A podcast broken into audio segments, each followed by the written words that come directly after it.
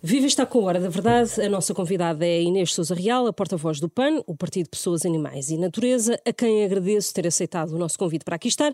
Eu sou a Susana Madureira Martins, comigo está a Helena Pereira, jornalista do Jornal Público. O PAN tem votado no continente ao lado do Partido Socialista nas principais eh, votações, eh, moção de rejeição, por exemplo, do governo de Passos Coelho, moções de censura ao governo do Partido Socialista, também nunca votou contra um orçamento de António Costa, foi abstenção ou a favor. Agora faz um acordo com Miguel Albuquerque, o líder do PSD Madeira. Pode dizer-se que o PAN é aqui um partido facilitador. Eh, o PAN, acima de tudo, tem votado ao lado dos portugueses. Eh, nós somos um partido de causas e, ao sermos um partido de causas que tem uma ideologia muito centrada naquilo que é a preocupação uh, com a defesa do ambiente, da natureza, do, da proteção animal, mas também dos direitos humanos e sociais que cada vez mais estão ameaçados, até do ponto de vista democrático, uh, não temos medo de assumir as responsabilidades uh, no momento em que somos chamados a fazê-lo. Aliás, fizemos isso no exemplo que deu em 2015, quando o governo Passos Coelho, e neste momento, na região autónoma Autónoma da Madeira, para além do PAN respeitar aquela que é a autonomia, sabemos que é uma solução uh, de incidência parlamentar que acaba por trazer de forma positiva esta visão mais jovem, mais atual, atualista, até perante os desafios do nosso tempo, uh, com a preocupação do combate à crise climática, uh, com a habitação para os mais jovens, com a igualdade, com, com, a proteção dos animais, para dentro do Parlamento madeirense. Nós já tínhamos tido representação na Madeira em 2011 e, portanto, não temos medo da responsabilidade quando somos chamados a isso, o PAN também foi aqui um tampão para o Chega, que sabemos que tem tentado ascender ao poder, tem colocado essa pressão também, de alguma forma, eh, para esse efeito eh, e não contam, de facto, com o PAN para não contribuir de forma positiva para a nossa democracia, muito pelo contrário. Mas o PAN não tem receio de ser visto como um partido que se vendido ao poder ou uma espécie de partido catavento? PAN não só não se vendeu ao poder, nós estamos comprometidos é com os portugueses, neste caso em concreto com os madeirenses com o Porto Sentenses. O PAN não fez um acordo de coligação governativa, não vamos para nenhuma secretaria, não vamos ter nenhum cargo governativo uh, na Madeira e, portanto, isso é importante que fique muito claro. Vamos exercer o nosso mandato, temos um acordo de incidência parlamentar em que temos um caderno de encargos em que tem que ser cumprido várias medidas uh, que visam contribuir para avançar a qualidade de vida dos madeirenses e porto-sentenses. Para para além de que não nos podemos esquecer que nós quebrámos com o totalitarismo que existia na Madeira, deixámos de ter um governo de maioria absoluta e não podemos num dia deixar de ter um governo de maioria absoluta e no outras demais forças políticas dizerem que não estão disponíveis para quebrar este totalitarismo não exercerem aquilo que é em democracia um dever de todos nós, participarmos daquela que é a ação de um Parlamento. Não estamos a participar de uma ação governativa, estamos a participar de uma ação parlamentar. E, portanto, há aqui uma grande diferença. Jamais poderíamos deitar a toalha ao chão uh, e, e, não assumirmos aquela que foi a nossa responsabilidade que os madeirenses nos deram, neste caso, não neste acha, crédito. Não acha contraditório, então, no Governo da República, uh, nos, nos, momentos mais importantes, ter estado ao lado de um governo de esquerda e agora uh, ajudar a viabilizar um governo de direita na Madeira? De forma alguma, desde que as nossas causas e princípios sejam respeitados, nós, então, o nosso compromisso é causas... com as causas e valores e, portanto, são esse, é esse o nosso compromisso. Quando diz que o PAN não tem medo e que, ao mesmo tempo que, que, que é um tampão para o Chega, isso significa que, numa, num futuro quadro de eleições legislativas e o do líder do PSD ganhar as eleições com a maioria relativa, para travar o Chega, o PAN estaria disponível para fazer aquilo que está a fazer na Madeira, que é negociar com esse governo de direita para tentar encontrar uma solução de estabilidade para o governo? O nosso primeiro compromisso será sempre, em primeiro lugar, com as causas e valores que representamos e para com o nosso eleitorado e com os portugueses. Portanto, a este tempo e a esta distância, nós não sabemos que valores uh, é que estarão a ser representados por portativos candidatos às eleições e, portanto, são cenários que a este tempo não se colocam. Uh, da mesma forma que o PAN só tomou esta decisão na região autónoma da Madeira após os resultados eleitorais, não tinha havido qualquer contacto anterior, portanto, não havia uh, qualquer perspectiva sequer de um acordo ou de incidência parlamentar. Não tinha havido antes de, de, de noite Antes da noite eleitoral nunca tinha havido nenhum contacto nesse sentido, portanto, não vamos estar aqui, como se costuma dizer, a fazer futurologia, prognósticos só depois do jogo, como se costuma dizer até na gírica, na gíria futebolística. Uh, uh, de facto, não faz sentido. Nós estamos focados e comprometidos. Mas já é conhecida tempo. a estratégia de uh, Luís Montenegro, ou pelo menos tem uh, avançado com uh, diversas iniciativas e propostas. Conhecendo essas propostas, por exemplo, da habitação, iniciativa sobre política fiscal, a este momento, Inês Sousa Real podia ponderar uma um entendimento com Luís Montenegro se as eleições fossem hoje, por exemplo? Aquilo que o PAN tem assistido na Assembleia da República é que da esquerda à direita não têm sido viabilizadas as propostas do PAN, por exemplo, em matéria fiscal. Tivemos recentemente a discussão sobre os escalões do IRS e a sua atualização à taxa de inflação, e eu recordo que nem PS nem PSD nem a Iniciativa Liberal nem o Chega viabilizaram a proposta do PAN. E, portanto, uh, neste momento, uh, e, e, temos de facto aqui um problema do ponto de vista democrático, porque acabamos por ter o Bloco Central muitas das vezes uh, a, a, decidir em harmonia e a, e a, convergir naquilo que acabam por ser medidas que faziam a diferença na vida das pessoas e que impedem efetivamente fazer este tipo de avanços e de mudanças. E, portanto, o PSD teria então de abrir um pouco a porta. Seja o PSD, seja o PS, portanto, e nós temos exigido tanto a António Costa que haja de facto esta mudança em relação àquilo que é uma necessidade premente e urgente para as famílias uh, de que haja uma revisão dos escalões de IRS. Nós vamos ter em breve uma discussão do Orçamento de Estado e para o PAN isto é absolutamente fundamental, mas aquilo que temos, uh, temos visto é que as políticas que têm sido postas em marcha, quer da, da direita à esquerda, quer pelo PS, quer pelo PSD, não têm divergido assim tanto na hora da verdade, na hora de votar. Uh, no momento de votar, votam alinhados uns com os outros e, portanto, uh, e o resultado é o mesmo. Temos agora aqui uma oportunidade nova, de facto, na Madeira, de fazer diferente, trazer esta visão diferente para o Parlamento. É uma oportunidade que o PAN vai aproveitar, mas que fique bem claro, não hesitaremos em qualquer momento, caso o acordo não seja cumprido, em retirar as consequências políticas disso uh, e, se necessário for, retirar, evidentemente, o acordo de cima da mesa. E, portanto, o PAN, da mesma forma que de forma consciente e responsável uh, assumiu este acordo, também o fará retirar de cima da mesa, caso o mesmo não seja respeitado e cumprido, assim como já temos deixado bem claro ao Governo e a António Costa que tem que executar as medidas com que se comprometeu com o PAN e que, quando partimos para o próximo Orçamento de Estado, queremos saber qual o ponto de execução das medidas que estão negociadas e que, e que têm que ser cumpridas até lá, sob pena de não haver sequer a, a, a possibilidade de viabilização. E bem sabemos que o Governo não precisa, porque tem maioria absoluta, mas um Governo que prometeu aos portugueses ser dialogante uh, está, tem estado no monólogo e, portanto, a democracia não tem nada a ganhar com o poder absoluto absoluto e com maiorias absolutas. Mas como diz que o, o PAN se move por causas, se o PSD, se Luís Montenegro quiser, quisesse falar com o PAN para uh, negociar algum tipo de medidas, uh, sentava-se para negociar com ele? Tem a porta fechada? Não. Neste momento nunca houve sequer qualquer tipo de contacto nesse sentido, não há sequer ainda essa perspectiva. Nós temos um mandato ainda pela frente de mais dois anos. O nosso foco e o nosso objetivo é trabalhar estes próximos dois anos em prol daquilo que foi o nosso compromisso com o nosso eleitorado.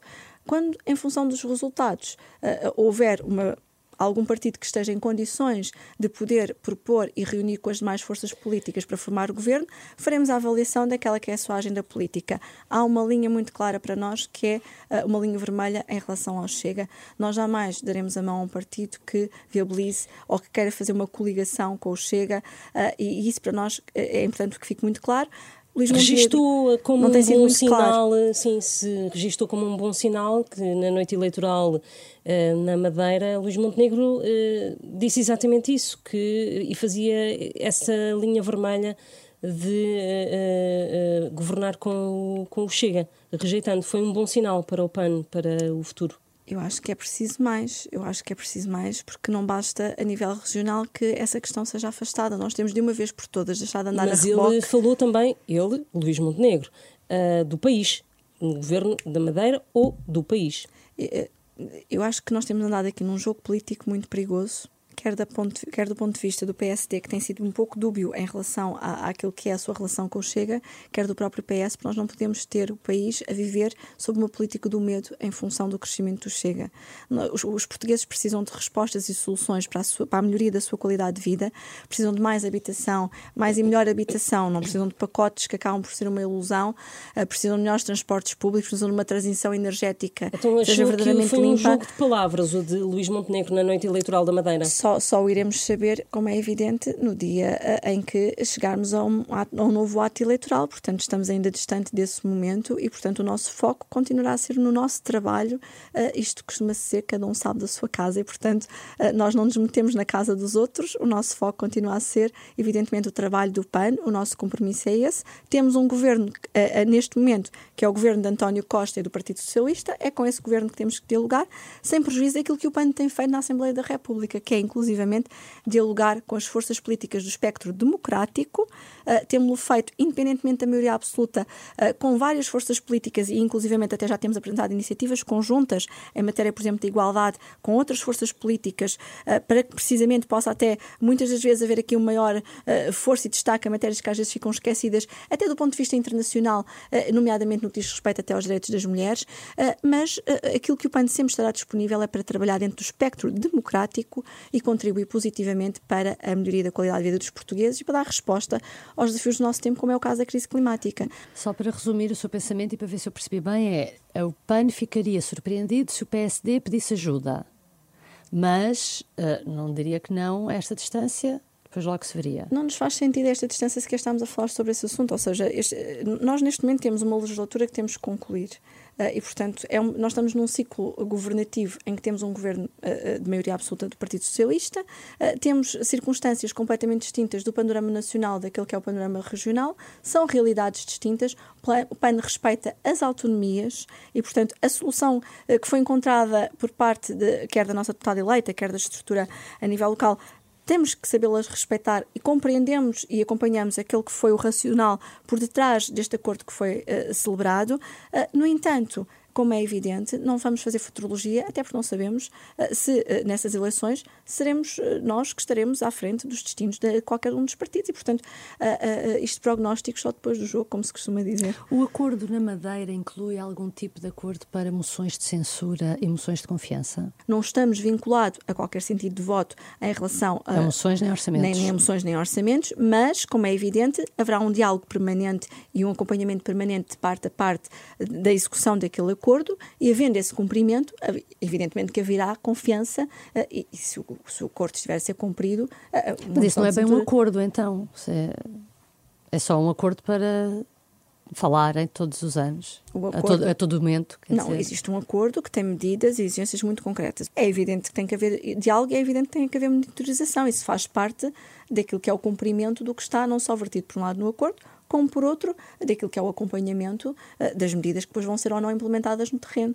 Membros uh, ditos da oposição interna do, do, do PAN uh, dizem que este acordo foi feito à revelia da Comissão Política Nacional e que vai contra os estatutos aprovados pela, por esta direção. como é que responde a estas críticas? Bom, antes de mais, as questões internas do PAN são discutidas internamente. Há todo um processo que é dado a conhecer à Comissão Política Nacional. Está acautelada, não só do ponto de vista do acordo, a necessidade de ratificação pelos órgãos eh, nacionais próprios, pelo que a, a Comissão Nacional terá toda a oportunidade de se pronunciar e, portanto, para além de achar que efetivamente esse tipo de questões são discutidas internamente e que, mais uma vez, a oposição não está a fazer um serviço uh, que deveria de fazer ao seu próprio partido. Uh, uh, e devia respeitar de outra forma aquilo que são os próprios estatutos, e sim é uma violação dos princípios e valores dos estatutos ao virem pôr em causa a imagem e o bom nome do partido uh, infundadamente uh, na comunicação social, como este é um momento de muita felicidade e orgulho para o PAN, em que nos devíamos estar a regozijar e a organizar, e felizmente a equipa, na sua maioria, está de facto alinhada e preocupada, sim, em apoiar a nossa deputada recém-eleita, e é com muito orgulho que estamos de facto a fazer este Mas trabalho. Mas o processo não podia ter sido uh, feito ao contrário, uh, reunir primeiro a Comissão Política Nacional para depois, então, para depois tomar uma decisão e então sim ratificar. Neste caso, eu volto a dizer, há uma autonomia. Nós aprovámos no, no Congresso, nós aprovámos recentemente no Congresso a autonomia uh, das regiões autónomas, passa a redundância. Portanto, uh, há todo um processo também. Uh, isto costuma ser que não se pode querer sol na eira e chover na bala. E, portanto, foi pedida autonomia, foi dada autonomia e agora virá à, à Comissão Política Nacional. E, portanto, efetivamente, não há o melhor dos dois mundos. e não havendo o melhor dos dois mundos, respeitamos aquela que é a autonomia de, de, a nível regional o mesmo virá à Comissão Política Nacional e não vejo daqui de facto que haja aqui qualquer tipo de atropelo, pelo contrário. Falou há pouco do Orçamento de Estado para 2024. Já houve conversas com o Governo uh, para esse orçamento? O PAN todos os anos negocia com o Governo algumas medidas e consegue fazer aprovar várias medidas. Este ano já houve essas reuniões e quem é que tem sido o seu interlocutor e, e está a correr bem ou não? Ainda não houve reuniões relativamente uh, ao Orçamento de Estado. O PAN já começou a solicitar efetivamente algumas reuniões, nomeadamente em matéria também uh, ambiental. Nós temos um, interlocutor, um interlocutor oficial, neste caso uma interlocutora, que é a Sra. Ministra Adjunta e dos Assuntos Parlamentares. Já tivemos também a oportunidade, infelizmente, não no momento certo, porque o debate quinzenal que, era, que devia ter sido reposto ficou prejudicado pela moção de censura apresentada, mas de sinalizar desde já ao Primeiro-Ministro António Costa que há matérias uh, que vão desde a questão de, da atualização dos escalões de IRS para aliviar as famílias ao IVA zero, ao, à, baixa de, ao, à redução do IVA para a alimentação e para os serviços médico-veterinários para os animais, que há aqui um conjunto de matérias que vão ter que ser uh, imprescindíveis no, no próximo Orçamento de Estado se queremos efetivamente ajudar as famílias a reduzir os seus custos. Uh, agora, não começámos ainda as reuniões, mas o PAN estará, como sempre, disponível para dialogar, sendo certo que queremos não só a execução das medidas com que se comprometeram, quer do ponto de vista legislativo, como foi o caso do alargamento do Código Penal a todos os animais e a aprovação da proposta do PAN nesse mesmo sentido, eh, quer a execução das demais medidas eh, eh, que ficaram previstas e que têm que ser executadas. E, portanto, não só iremos pedir este balanço, como em sede das reuniões estaremos inteiramente disponíveis para dialogar e para apresentar soluções para o país, como temos feito até aqui. Não, não há, de facto, a mesmo poder negocial perante uma maioria absoluta que existia perante um governo que dependia do voto das outras forças políticas. Agora, há uma questão que nos parece absolutamente essencial: é que o Primeiro-Ministro António Costa sempre disse que palavra dada era palavra honrada. E existem matérias que estão por cumprir, nomeadamente a aprovação ao PAN, do alargamento do, do, do, do, do Código Penal, da tutela penal, a, a, a, todos os animais, que não apenas os animais de companhia. E António Costa, se quer de facto cumprir esta sua velha máxima, eh, deve de facto garantir que a sua bancada parlamentar aprova ao PAN esta iniciativa. E, portanto, aquilo que esperamos por parte do Primeiro-Ministro e do seu governo é que cumpra com a palavra que deu ao PAN e que deu, ao fim e ao cabo, ao país. Ao longo destes anos todos, destes orçamentos todos que já foram negociados com o PS, o PAN tem se sentido respeitado por António Costa ou já houve situações em que Uh, uma, coisa, nós, uma coisa, nós temos aqui diferente tipo de posições, ou seja, uma coisa é o governo de António Costa, outra coisa é a bancada parlamentar e uma coisa é o respeito institucional, outra coisa é o respeito pessoal. Uh, por mais respeito pessoal que possa existir na relação que existe. Uh, Eu referi-me a respeito no sentido de cumprir Exatamente, ou seja, a palavra honrada. A, a, a, maioria, a, maioria, absoluta, a maioria absoluta não tem de facto dado respeito àquilo que é, não, tem dado pleno respeito àquilo que tem sido a máxima de António Costa, da palavra dada é palavra honrada, e independentemente daquilo que possa até ser o respeito e a consideração pessoal que exista, efetivamente, esta tem sido uma oportunidade perdida para o país, porque ter uma maioria absoluta, ter um, um, um um, um, PRR para executar, termos visto um governo perdido em si próprio ao longo deste ano, primeiro ano de mandato, uh, entre casos e casinhos, e já estamos aqui quase uh, ano e meio, aliás, de mandato, e, e, estamos a ver que a execução continua muito baixa, nomeadamente em matéria até ambiental, uh, de facto chega a ser uh, confrangedor e chega a ser até, de facto, entristecedor, porque Portugal tinha aqui uma oportunidade de crescer, de se tornar mais resiliente, mais sustentável, e vemos que o país continua estagnado, continua refém de alguns interesses e lobbies uh, que continuam sentados uh, e instalados sem que ninguém os consiga afrontar. Uh, e inclusivamente vimos que António Costa deixou passar ao lado uma oportunidade de reformar o governo quando teve o caso de João Galamba. E essa teria sido de facto uma oportunidade de fazer aqui a diferença e de poder de alguma forma dar um sinal aos portugueses de que não iria tolerar tudo e não iria permitir tudo com a reposição dos debates quinzenais e com este Orçamento de Estado, esperamos voltar a ver um, um governo mais dialogante. O PAN uh, fará por isso. Agora, António Costa é que fala tantas vezes na estrada para andar, aliás, tem sido um pouco a, a, música repetida ou disco riscado que ouvimos sempre que vai à, à, Assembleia da República e esperamos que o caminho, nesta encruzilhada que o governo se meteu, que escolha seja de facto um caminho do diálogo, porque os, os portugueses só têm a perder se de facto este caminho não for seguido.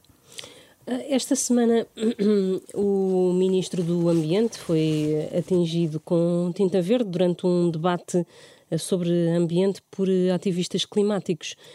Concorda com este tipo de iniciativas? Bom, antes de mais dizer que nós temos a plena consciência que os jovens vivem hoje numa eco-ansiedade e com uma preocupação muito forte em relação àquilo que é a fatura climática muito pesada e elevada que vão herdar por conta destas políticas erradas e com as quais nós não concordamos da parte do governo. Mas por muito que não concordemos uh, com aquilo que tem sido a política implementada pelo governo, também não podemos concordar com este tipo de ativismo. Achamos que não é construtivo, não é por aqui que nós vamos mudar as políticas governamentais. Há outras ferramentas que os jovens podem e devem utilizar, como as manifestações. Eu recordo que antes da, antes da pandemia nós tínhamos os jovens a sair aos milhares às ruas. Temos a ferramenta das petições, das iniciativas legislativas de cidadãos cidadãos, mesmo as, as greves climáticas nas escolas, tudo isso são formas positivas de manifestação e de oposição ao governo. Estes ataques pessoais não, não nos parece que seja saudável. Um não ativismo nos parece que, radical. Uh, é um ativismo radical e, acima de tudo, desrespeituoso. E por muito que possamos não concordar com as políticas que estão a ser implementadas, uh, o, o, Ministro uh, uh, do Ambiente e da Ação Climática, Duarte Cordar, é uma pessoa que, por muito que possa não concordar com as suas políticas, que tem sido sempre cordata e educada naquela que é a sua forma de fazer política, e, portanto, não me parece que é correto esse tipo de atuação mesmo que fosse um ministro com o qual não me identificasse sequer na sua forma de atuar ou na sua forma, uh, uh, neste caso, na sua forma cordata ou, ou, ou incorreta de, de, atuar.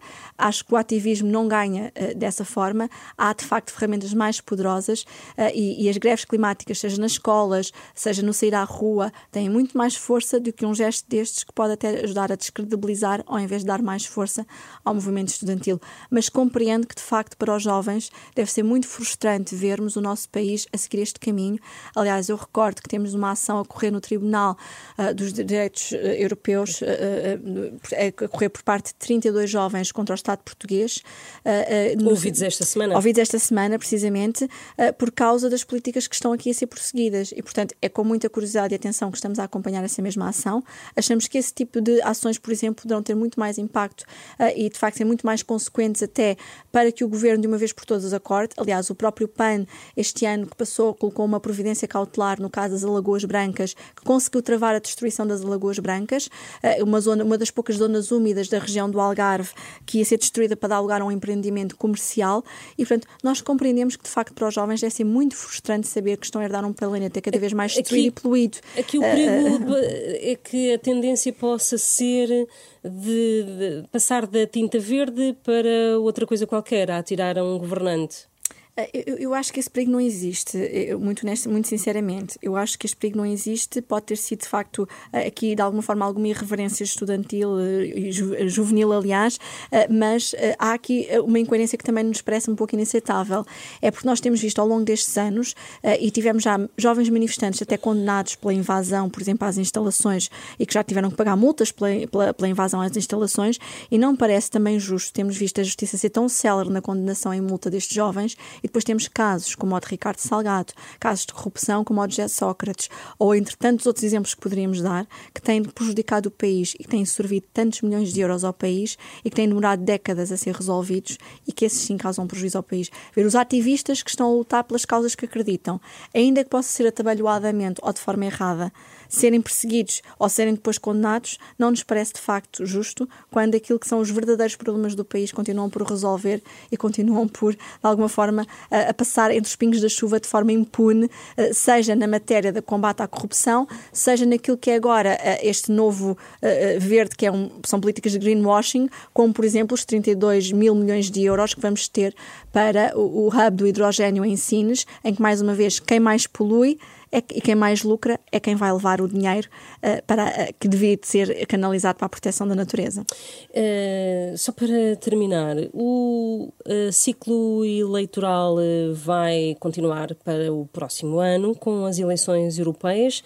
Já tem uma estratégia para essas eleições? Se já pensou num cabeça de lista ou numa cabeça de lista? Vai ser uma mulher ou vai ser um homem? Uh, se já tem algum tipo, se já pensou nisso para apresentar uh, a estratégia numa Comissão Política Nacional.